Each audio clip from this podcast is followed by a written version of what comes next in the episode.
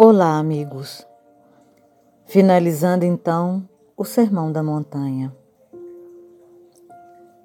Naquele crepúsculo inesquecível, uma emoção diferente dominava aqueles corações. Muitos haviam compreendido os que abandonam as ilusões do mundo para se elevarem a Deus. E Jesus continua Vós sois o sal da terra, sois a luz do mundo. Não cuideis que vim destruir a lei. Ide, reconciliar-vos com vosso irmão. Não cometais adultério, nem escandalizeis. Não jureis. Não resistais ao mal. Amai o vosso próximo, aos vossos inimigos Sede perfeitos. Orai assim: Pai nosso que estais nos céus. Não ajunteis tesouros na terra.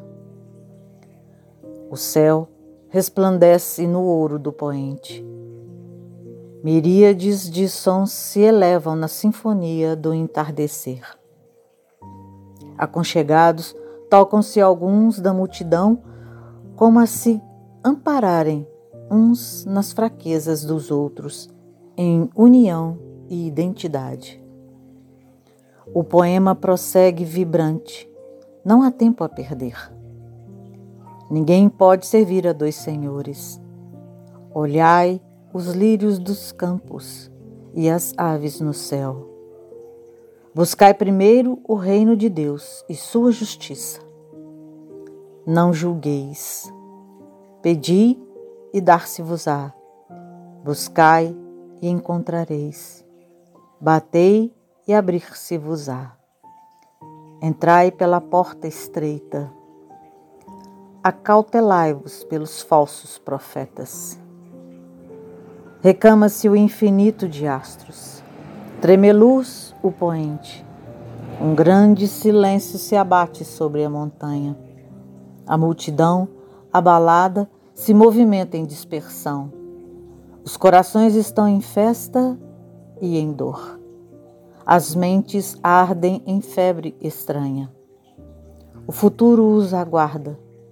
Não muito longe, o amanhã convidará todos aqueles ouvintes ao testemunho em postes e presídios, entre feras, nos campos de batalha do mundo, nos sórdidos pavimentos da aflição como herdeiros legítimos do reino de Deus. Diante dos olhos do Rabi se desenham as cenas das lutas sangrentas pelos séculos afora, para a implantação daqueles ensinos no mundo. É quase noite. Quando Jesus terminou a sua alocução, algumas estrelas já brilhavam no firmamento, como testemunhas silenciosas sempre presentes como radiosas bênçãos divinas.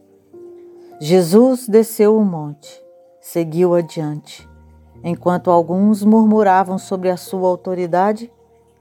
Anciãs, de frondes nervadas pelos invernos da vida, lhe beijavam as mãos.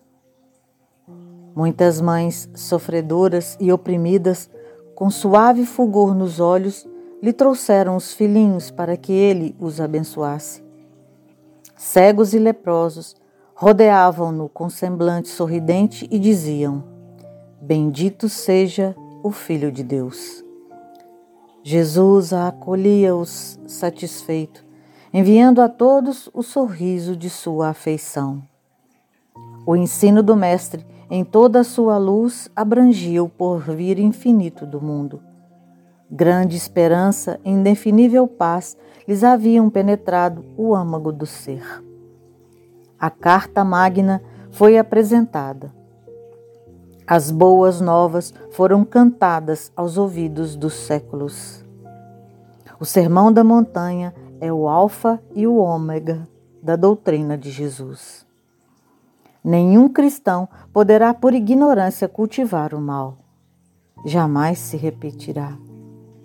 O inesquecível canto ficará assinalado para todo sempre. A história concluirá o canto nos confins da eternidade, no reencontro futuro do homem redimido com o Filho do Homem Redentor.